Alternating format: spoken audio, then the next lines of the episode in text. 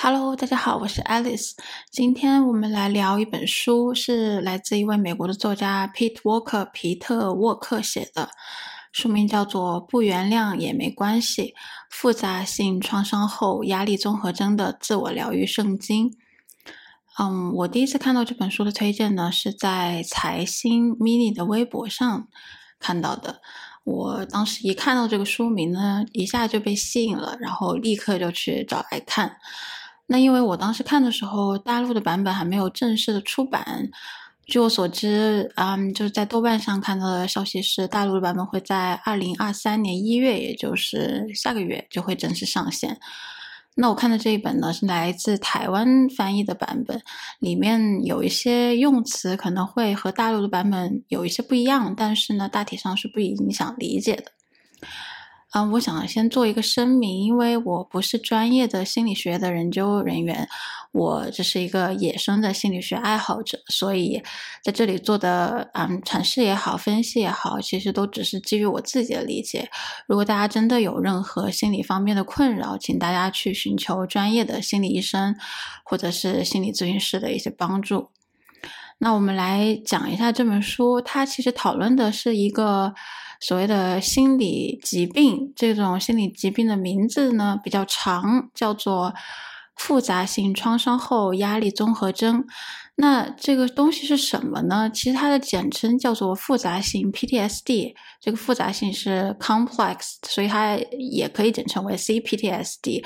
这两个名字我可能在之后会交替的使用。嗯，我相信，如果是不熟悉心理学相关知识的人，听到这个词，应该会觉得很陌生。但是，如果我说 PTSD，我相信可能会有一些人有听说过。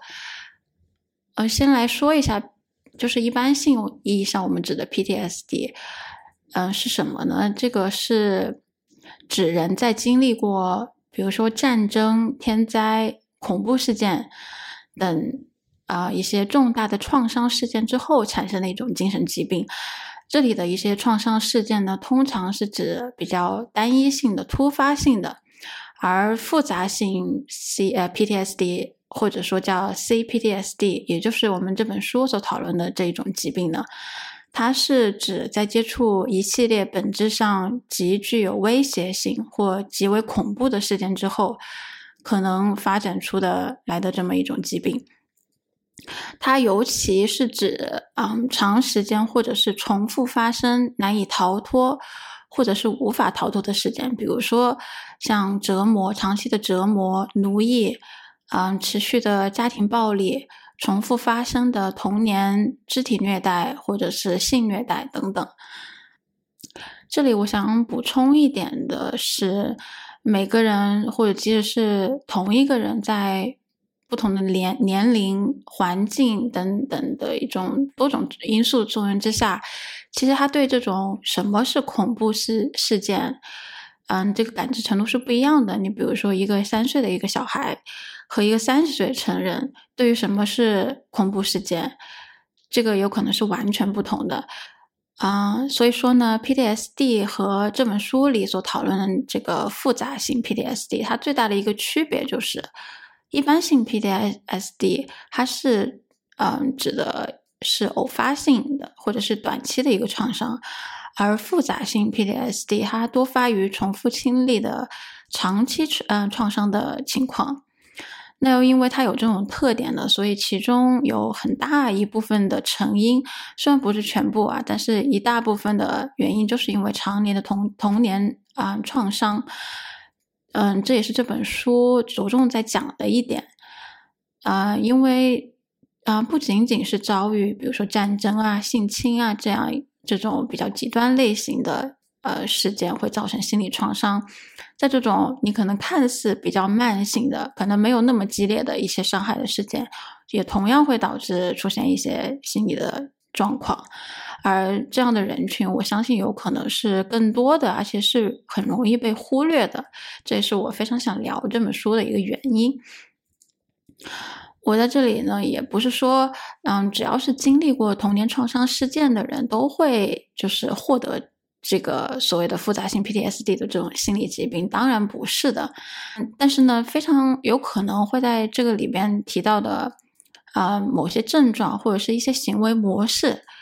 是有可能会发生。那么，如果你想要诊断自己是否有这种疾病，或者是其他的疾病，这个其实都还是需要去交由专业的医生去做判断。啊，我们在这里可能只会讨论其中的一些呃行为的方式、你的防御机制，还有一些症状。另一个我想说的是，因为嗯，有很多人其实经历过，比如说童年的嗯被父母打呀等等这种类似的一些伤害，但其实你会发现有很多人长大之后并没有留下什么创伤。那为什么这些人没有留下创伤呢？有些人却有呢？这个过程当中是谁做对了什么，或者是有谁做错了什么？这个问题也是我非常想了解的一个问题。他在这本书里面也有提到，嗯，那我会在接下来节目当中会嗯对这个问题做一些解释。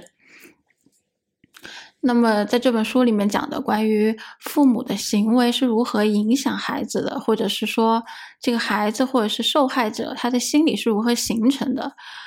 嗯，包括如果一个人真的不幸遭遇了这样的童年创伤，呃，之后他该怎么办，这些都是非常值得我们其实每一个人去学习的，嗯，不仅适合比如说我们这样已经成人的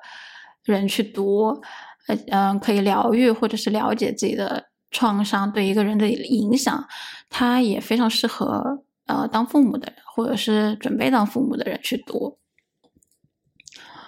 嗯，我大致的在就是啊我们大陆的一些网络上搜索了一下关于这个关键词啊，复杂性 PTSD 或者是叫做 CPTSD，我发现看到的相关讨论内容非常少，这个可能。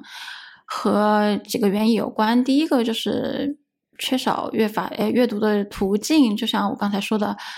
这本书在大陆的翻译版本，嗯，因为呃还没有正式的上线，那么英文版的门槛呢又会太高。台湾版因为它翻译的一些差异，就有偶尔会出现一些难懂的情况，所以还是非常推荐去大家去看一下这个大陆翻译的即将出版的这个版本。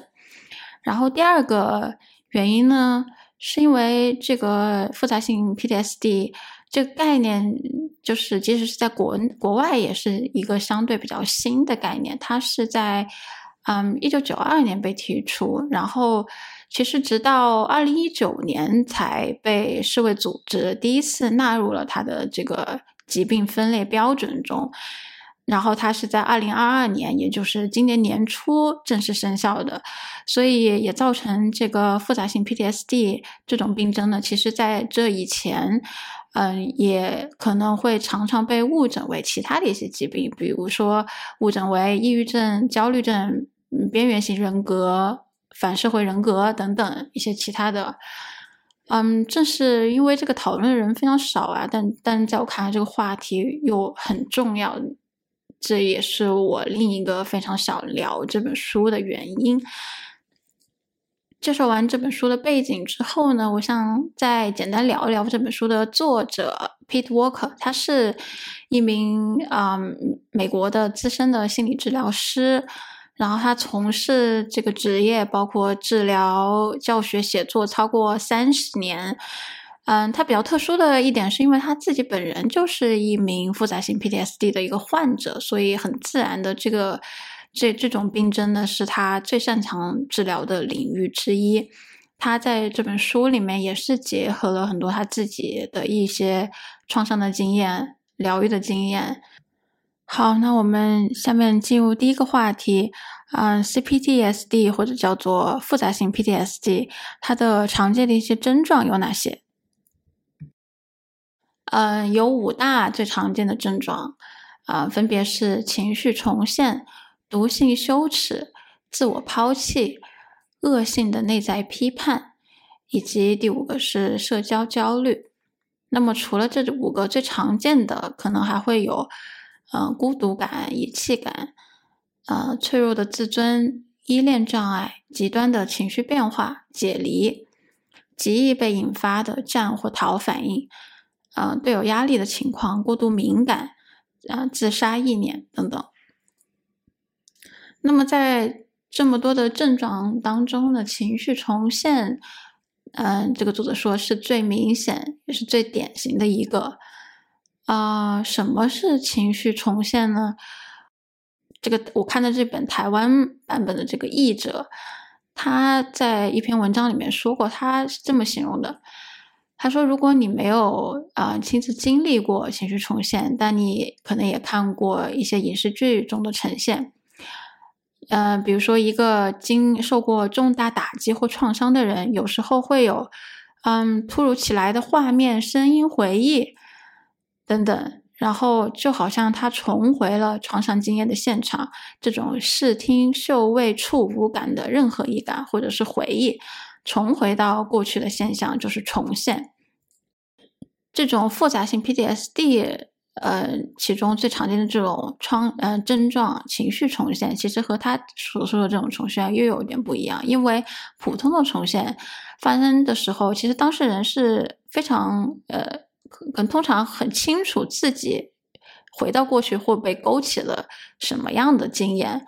但是这种复杂性 PTSD 的特殊重现，它不是那么明确。就是说，你有时候，嗯，突然情绪来了，但是你不知道这个到底它的来由是什么，嗯，你可能都没有意识到，它也不见得是必须要有这种无感，所谓无感的重现才呃才会引起这种情绪重现。那么，就正是因为他这种有嗯这种情绪重现没可能没有具体的无感体验或回忆，所以当事人很有可能根本不知道自己正在经历情绪重现，这个是嗯最大的一个症状。那就是比如说一个人的童年呢，他生长于严重嗯情绪忽略的一个家庭当中，他的内心有着深深的孤独感、自我怀疑等等的一些一系列问题，但是一直没有被处理。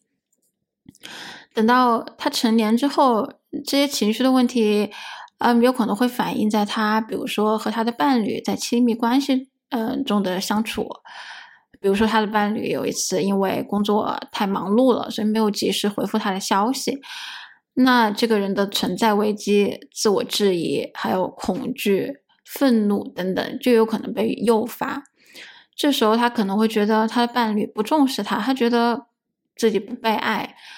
嗯，我相信应该也有一些人会有这种类似的经历，就是一个可能很小的一个事情，但是他最后会导向一个爆炸性的结局。有可能这个这这种时候，这个人他会觉得这个关系就就彻底没救了，他就干脆提出分手，都是有可能的。那么这种时候呢，这个人就有可能进入了一种过度反应的情绪重现的状态之中。然后，然而事后他可能又发现自己好像又把这个事情看得太严重了，然后他又为了自己的这个过度反应，又觉得自责，然后这个自责呢，又有可能把他拉入了另一个情绪重现的一个恶性循环里边。另外两个我很想讲的一个常见的症状呢，是恶性的内在批判和毒性羞耻感，它是指。当你迷失于自我仇恨和强烈的自我批判时，你觉得自己是毫无价值的、有缺陷的、令人鄙视的，犹如你的家人如何看待你那样。这个就让我想起了，嗯，前两年特别火的一个电视剧，叫做《Normal People》普通人。这部剧的女主角 Marianne，她呢，嗯，从小就是受到了哥哥对她的身体暴力。嗯，包括有一些言语和情绪上的暴力，然后他的妈妈是表现的非常的冷漠，并且是默许这样的情况发生的，所以这就导致他的性格，嗯，会比较孤僻，话少，他很少，嗯的去和人产生这种连接。这里我就想念一段，他，嗯，当时他有一次和他的男朋友，也就是这个男主角 Kono，在诉说这些事情的时候，他讲了他们的一段对话。这段话我就是每次看都会流泪，很难过的一段话。他是这么说的，我先念一下他的原文。他说：“I don't know. I can't make people love me. I think there was something wrong with me when I was born. My brother said he wished I was dead. He said no one would miss me because I'm entirely unloved.” 这个翻译过来大意就是说，呃，我我觉得我没有办法让别人爱上我，因为我我总觉得我出生的时候就有什么东西出错了。我的哥哥说他希望我去死，他说没有人会想我，因为我是不被爱的，不值得被爱的。然后，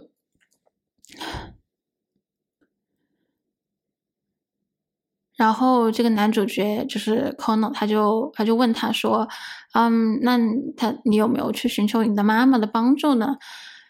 然后他就回答他说：“他妈妈当时就在那里，就在现场，但是呢，他的妈妈就只是站起身来就走开了。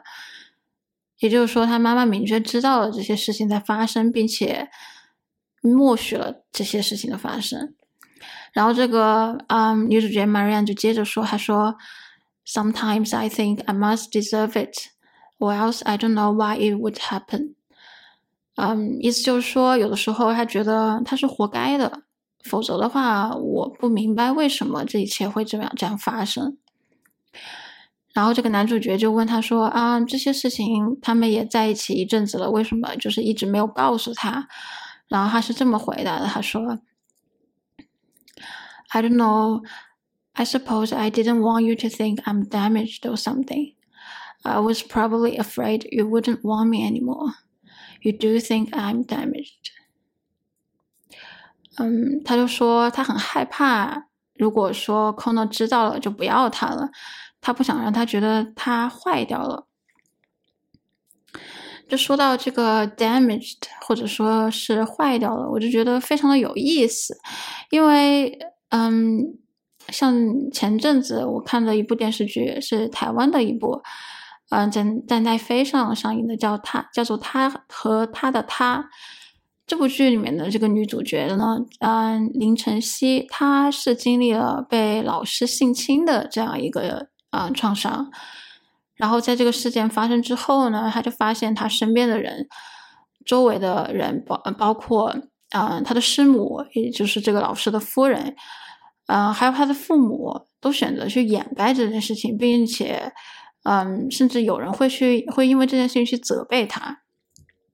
然后这些都造成了他更深一层的伤害，导致了他产生了比较严重的一些心理问题，包括经常出现的这种解离的状态。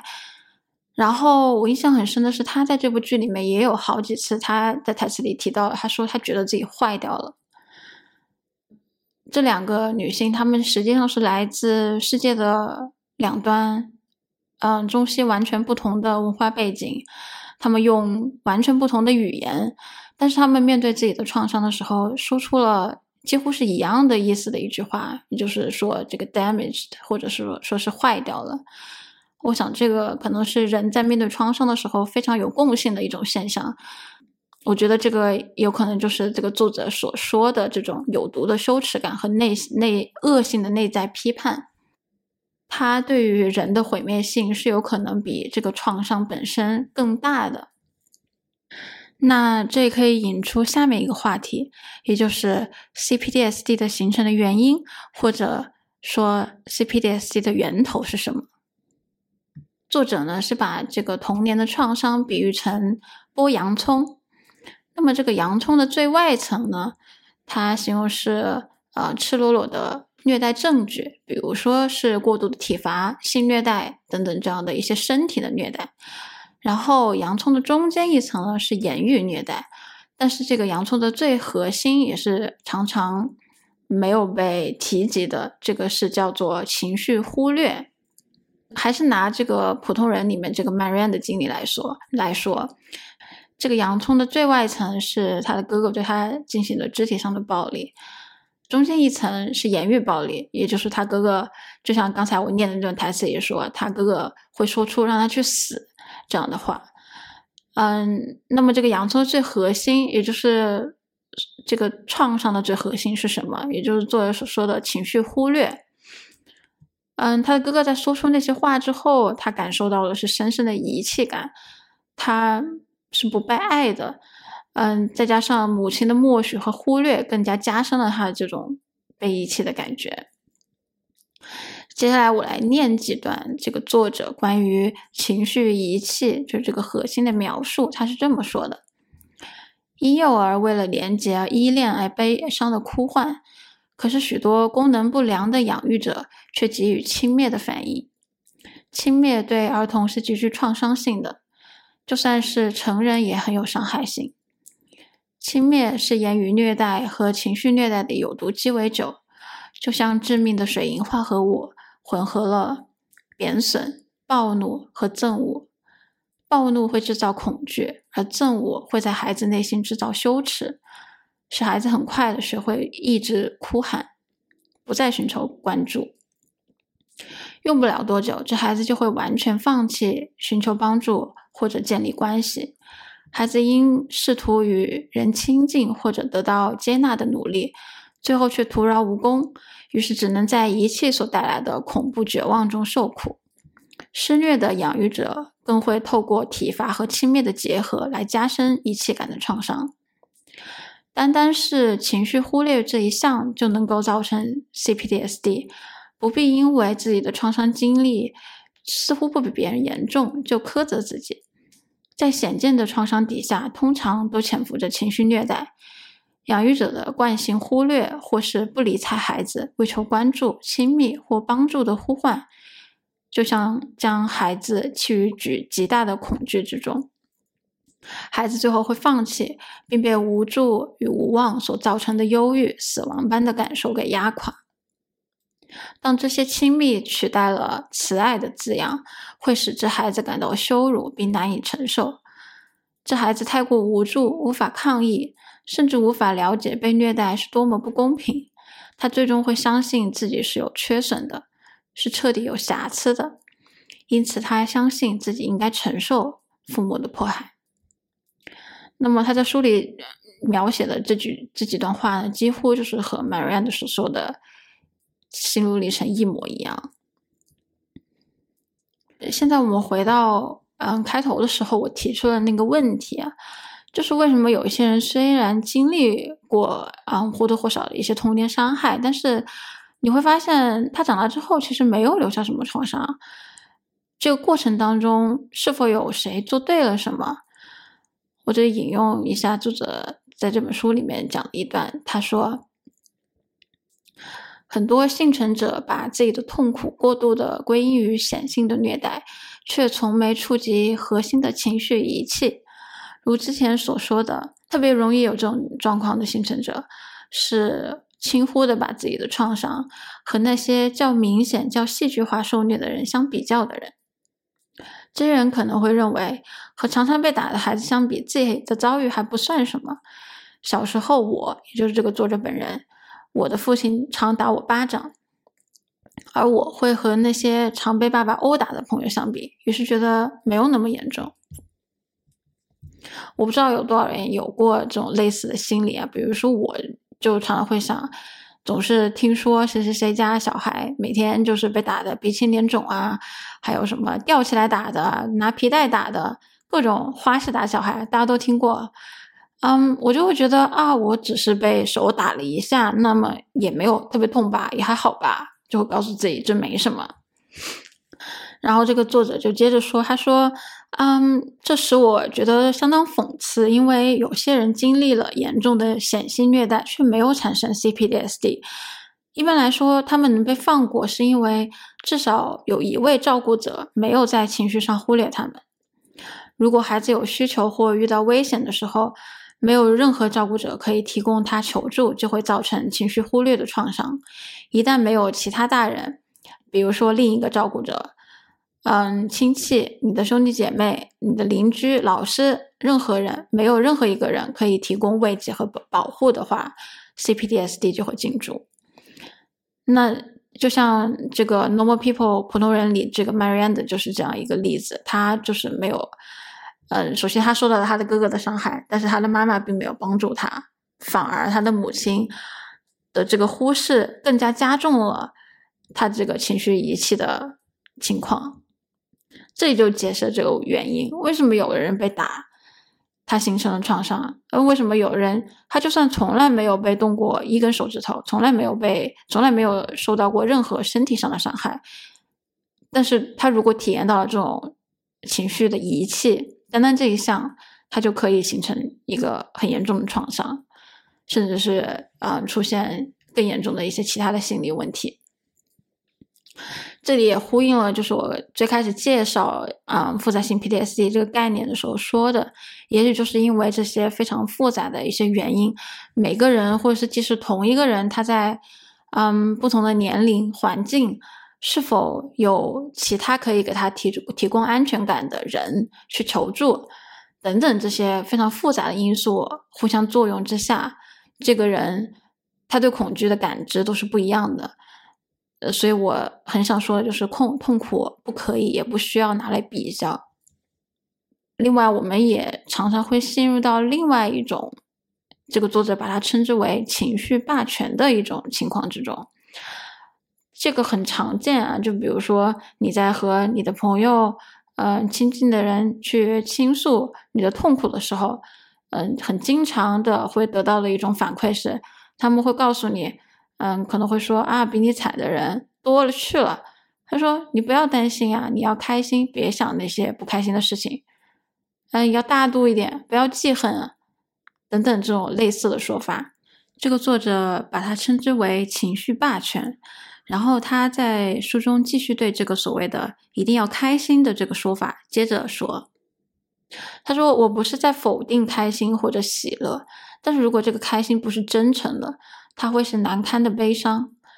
而且有时候会造成孤立。最坏的情况是，爱控制人的自恋狂可以情绪勒索我们，使我们加入他，去虚假的制造开心。同样痛苦的是，有一些甚至会强迫自己用笑来掩饰恐惧或者羞耻。这种情绪的霸权真的是非常的有毒。首先，他因为否认了你感受到的这这所有的这些。情绪，嗯，如果你一旦接受了，并并就并且就是进入了这一套话语的逻辑里面去的话，这个受害者就很容易出现上面所说的就是否认自己而形成一种对于创创伤的认知错位，然而这种认知错位呢，是对这个人的疗愈和康复的过程是非常不利的。这引出我们下一个话题啊，也是这本书花了非常大的篇幅去讲的。就如果说一个人你真的遭遇了不幸遭遇了或多或少的一些童年创伤，嗯，你该怎么样去疗愈自己呢？或者说是康复的一些具体的方法有哪些？这个作者首先他是分了不同的层面来讲，他分了四个层面，我这里会挑选其中的两个来展开。这两个层面分别是认知层面和情绪层面。我先来讲第一个认知层面。嗯，就好像刚才所说的，以健康和更正确的方式来看待自己，向自己承认和诉说自己的苦痛故事，是疗愈的第一步。也就是说，如果你自己都不觉得痛，你怎么知道去修复它呢？作者说，复原的关键之一。是要了解父母在抚育和保育啊保护你的职责上有多么严重失职，而看清情绪重现来自童年受到的父母拒绝，对你大有好处。而在直面和承认这些创伤对人的影响的时候，你像一个你信任的、有安全感的人去展现这些脆弱，深深的、深层的复原，常常反映在凸显情绪忽略的叙述中。当你在描述自己受了什么样的苦的时候，这是一种使人更有力量的成就。也就是说，当你已经认识到自己受了什么样的伤害，你可以选择去，呃，向你的，比如说亲密的伴侣、伴侣、朋友等人去抒发、去倾诉。如果你找不到这样一个非常让你有安全感的人的话呢，嗯，其实心理咨询师也是一个非常。不错的选择，因为我回想我自己是怎么开启这个疗愈之旅。第一步，我我能记得的就是我在第一次和我的这个心理咨询师对话的时候，呃，当你发现有一个人他不做任何评判的，而且是非常真诚、非常认真的在倾听你的故事的时候，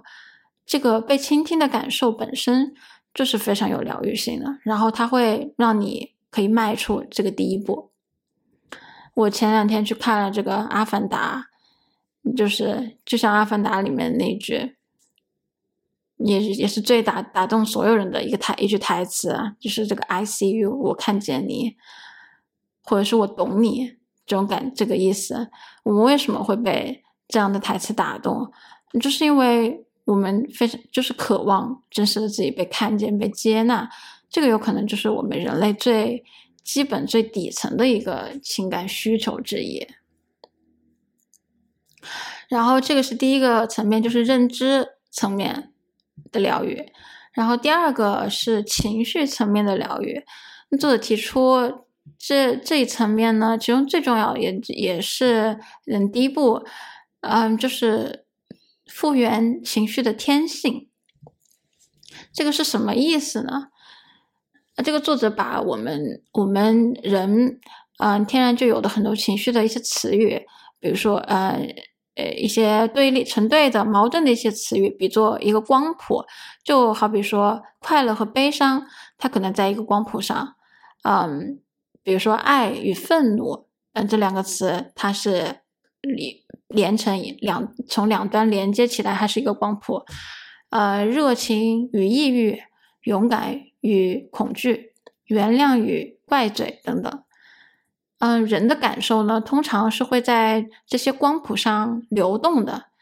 但是很不幸的，这个作者说，我们的社会呢，只允许极端正向的情绪，这个往往会造成逃避负面的一端，它会导致两种痛苦的情况。第一个情况是，这个人会强迫的试图逃避不被接受的情绪，导致伤害或者耗竭了自己，而且会卡在那样的情绪当中。他把这个比喻成一种，嗯，就好像小丑表演的时候，他想要疯狂的摆，嗯，摆脱这个苍蝇粘纸。这个苍蝇粘纸就是代指的这个负所谓负面的情绪，但是实际上他第一个他是甩不掉，第二个他在。嗯，挣脱的过程中，他自己是更难以行动、更被困住的。那么，第二种痛苦的情况是，嗯，压抑情绪光谱当中的其中一端，通常会导致整个光谱都被压抑。于是，这个人呢就会变得非常的麻木。他怕把这个比喻成你给小婴儿洗澡的时候，你想要把他的这个洗澡水倒掉，但是你会没有没有办法的把这个婴儿也一起倒掉了。情绪的生命力，生命力连同情绪洗澡水一起没了。也就是说，当你想要去逃避或者是忽视所谓的啊负面情绪的时候，你会连连同感受这些正面的能力也一起丢掉。就比如说，你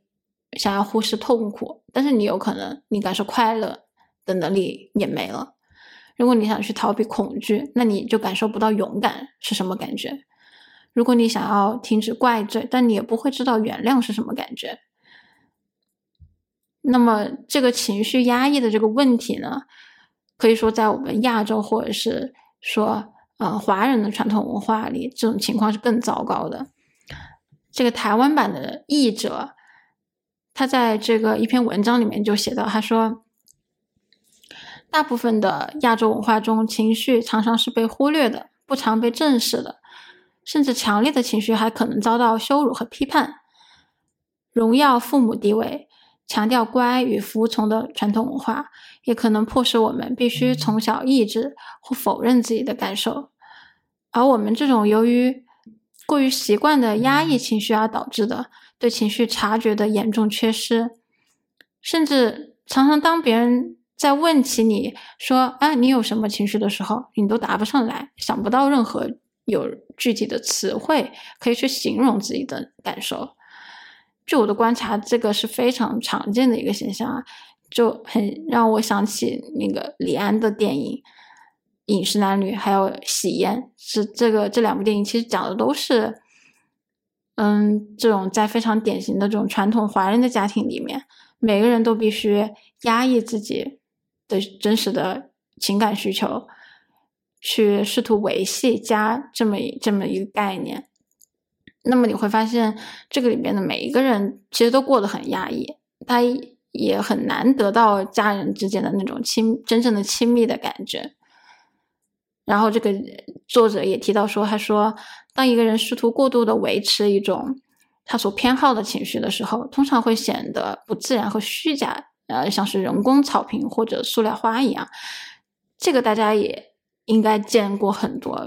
嗯，就好比说有很多明星，因为他必须要刻意的去维持，嗯，他们所想要呈现的某一某一些所谓正面的形象，你就会发现。那些人都变成假人一样，而且是一模一样的无聊的假人，这就跟这个批量生产的塑料花一样。然后呢，这个作者就进一步说明了，嗯，失能的父母是如何屠杀孩子的情绪表达的。他写道：制造 CPDSD 的父母常常会虚伪且矛盾的攻击孩子的情绪表达。孩子表达情绪时会被虐待，同时也会被父母那有毒的情绪表达所影响。制造创伤的父母大多数会特别不屑孩子所表达的情绪痛苦。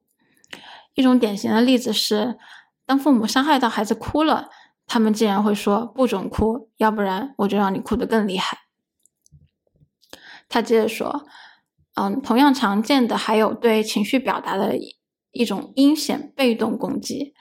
这个常常在父母回避孩子的情绪表达中常见，比如说，有一些父母他们会在孩子哭闹的时候采取隔离惩罚，比如说把他关到他自己的房间里，或者是这个养育者这个父母自己本人离开。嗯，最糟糕、最具伤害性的情况是这个被用在还不会说话、只能用情绪表达的婴幼儿身上，这个这个小孩子就有可能。甚至还没有在还没有记忆之前，就已经习得了这样一种压抑情绪的行为。如果说父母持续无情的缺乏温暖和爱意，这个小孩就会觉得父母不喜欢你。这个时候，情绪遗弃这个所谓的核心的创伤就可能会出现。当一个人或者小孩已经习惯了压抑情绪，才得以继续生存下去。复原情绪本应该有的样子，就是情绪疗愈层面的核心，也是第一步。就像荣格所说，啊，情绪会告诉我们什么才是对我们真正重要的。深度的心理健康是，即使面临人生无可避免的偶发性失去、孤独、困惑、无法控制的不公平、意外的错误时。仍然能够维持爱自己和自我尊重。下面我们来谈另一个话题，就是创伤或者创伤反应的类型。我看的这本台湾版本的译者陈思涵，他在一篇文章中写道：“他说，我们对于重大创伤或者压力的反应有四大类，分别是战、逃、僵和讨好。”这四个词呢，因为它的英文首字母都是 F，所以也整简称为四 F。嗯，他说，如果你有过长期慢性或关系性的创伤，可以通过了解四 F，看看自己属于哪一种。实际上，这些反应类型，嗯，都是每个人天生就会的、很自然的一些应对危险的反应模式。但是呢，受创的孩子，他为了继续生存下去，常常会过度的使用这四种反应模式中的其中一种，或者是混合使用其中一些。但是随着时间的发展，这四种模式会演变成，嗯，坚固的防御机制。比如说战类型，它会发展成自恋型防御；逃类型，它会演变成强迫性防御；僵会变成解离型防御。讨好类型，嗯，则会变成关系依赖型的防御。这些防御机制帮助了孩子在可怕的童年中生存，却使他们对人生的反应变得非常的狭小受限。即使当他们成年之后，已经不再需要，嗯，重度依赖，呃，如此原始的这些反应模式，但他们却会习惯性的卡在这些模式当中。下面我们来说一下这四种类型分别是什么。第一种是战类型，也就是所谓的自恋型防御。战类型的人呢，嗯，他相信权力有利于控制，呃，可以创造安全、缓和遗弃感。他会使用有攻击性的反应，比如说愤怒、控制，去对待可能出现的威胁。作者在书中写到了一种格外下等的战略型的人，他把它称为“迷人的恶霸”。这种人呢，他是处于比较轻微的恶到极致的恶之间的那么一个状态。迷人的恶霸，啊，有时候可以表现得很友善，甚至偶尔会倾听并给予别人帮助。但是他们也会用轻蔑去制服和控制他人。这种类型的人通常会把他们的恶倾倒在比他们弱的群体身上，比如说弱势族裔的员工、同性恋者、女性、他的小孩或妻子等等。那如果这个迷人的恶霸够有魅力，亲近恶霸的人常常会忽略他们对受害者没有良心的恶行，而恶霸偏宠的人常会进入否认。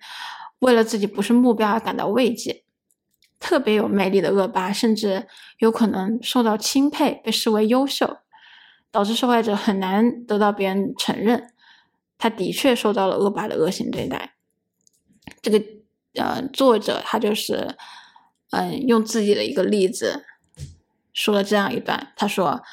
我那温文尔雅、沉默安静的父亲，便是恐怖父母的代表之一。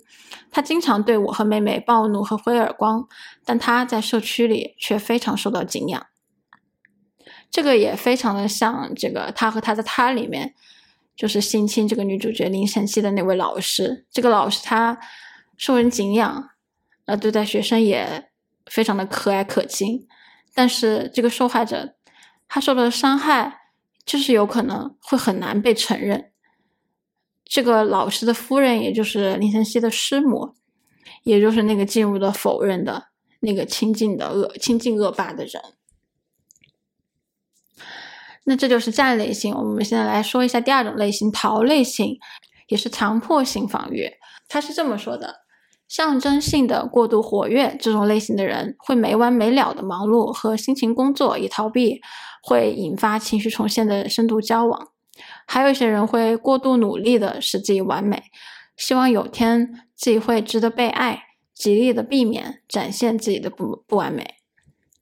这个作者就举了一个他自己的例子来说明啊，他说他在教书的早期，他会采用一种强迫行为的防御反应。嗯，他说，当我焦虑的在脑中搜寻一个想不起来的字的时候，我会走来走去，甚至狂乱的乱翻字典找它。我没有意识到的是，那就像是我在寻找一个严重焦虑以外的安全地方。逃类型者也容易对自己的肾上腺素上瘾，有些人甚至会刻意的追求有风险性的危险活动，以激发肾上腺素。另外，逃类型者也容易变成工作狂和忙碌狂这种对过程上瘾的人。为了维持这种忙碌的过程，他们可能恶化至对兴奋物质成瘾。也就是说，严重受创的逃逃反应者可能会发展出强迫症。我们来说第三种类型是僵类型，这个也叫解离型防御。僵反应是一个人遭遇威胁的时候。认知到反抗无效，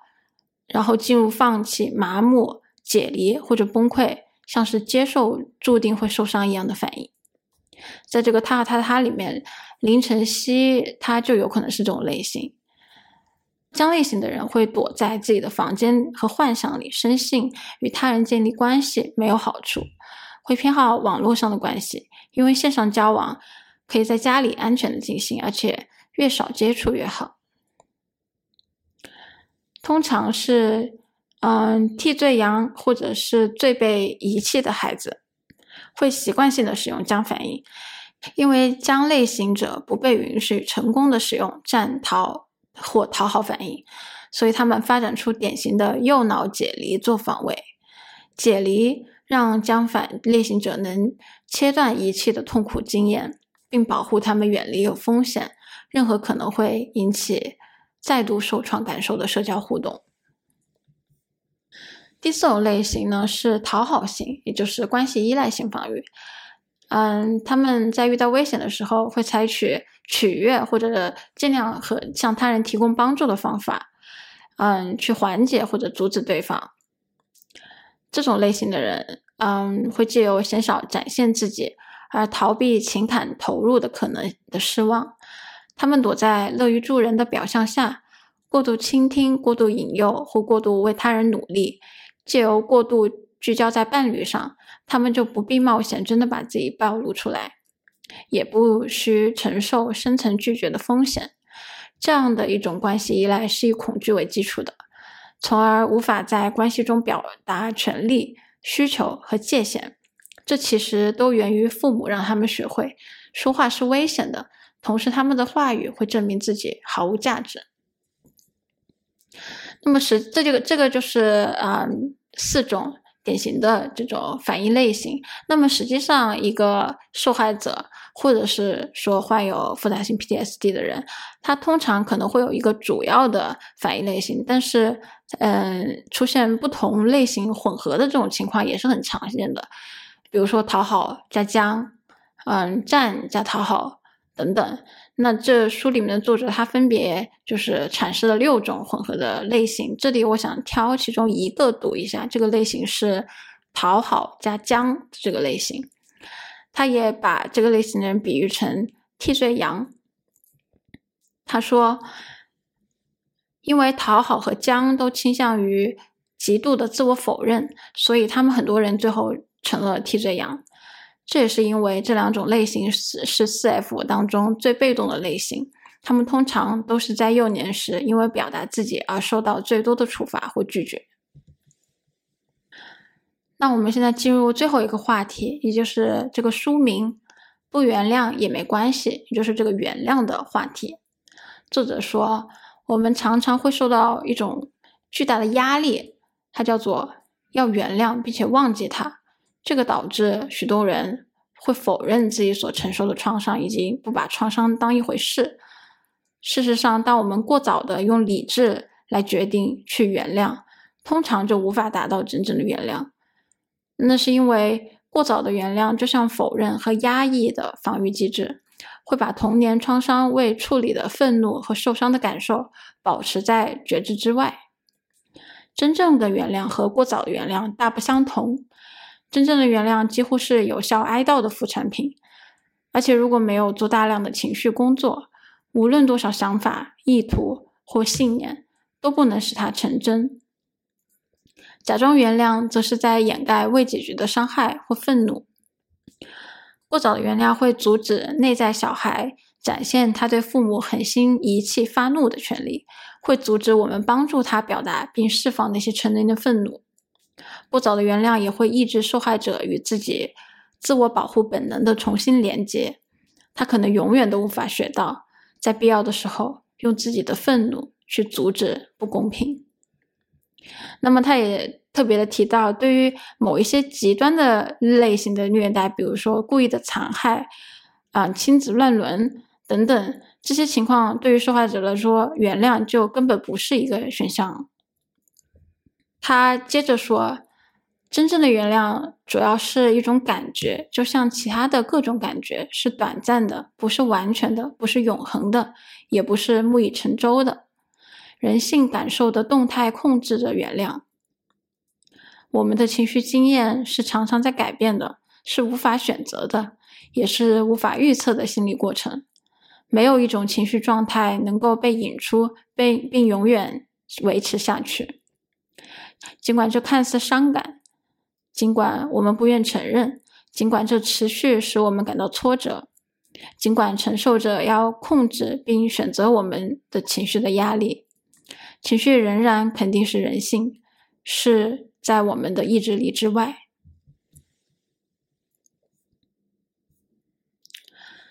最后呢，结尾我想要引用一段上野千鹤子在他今年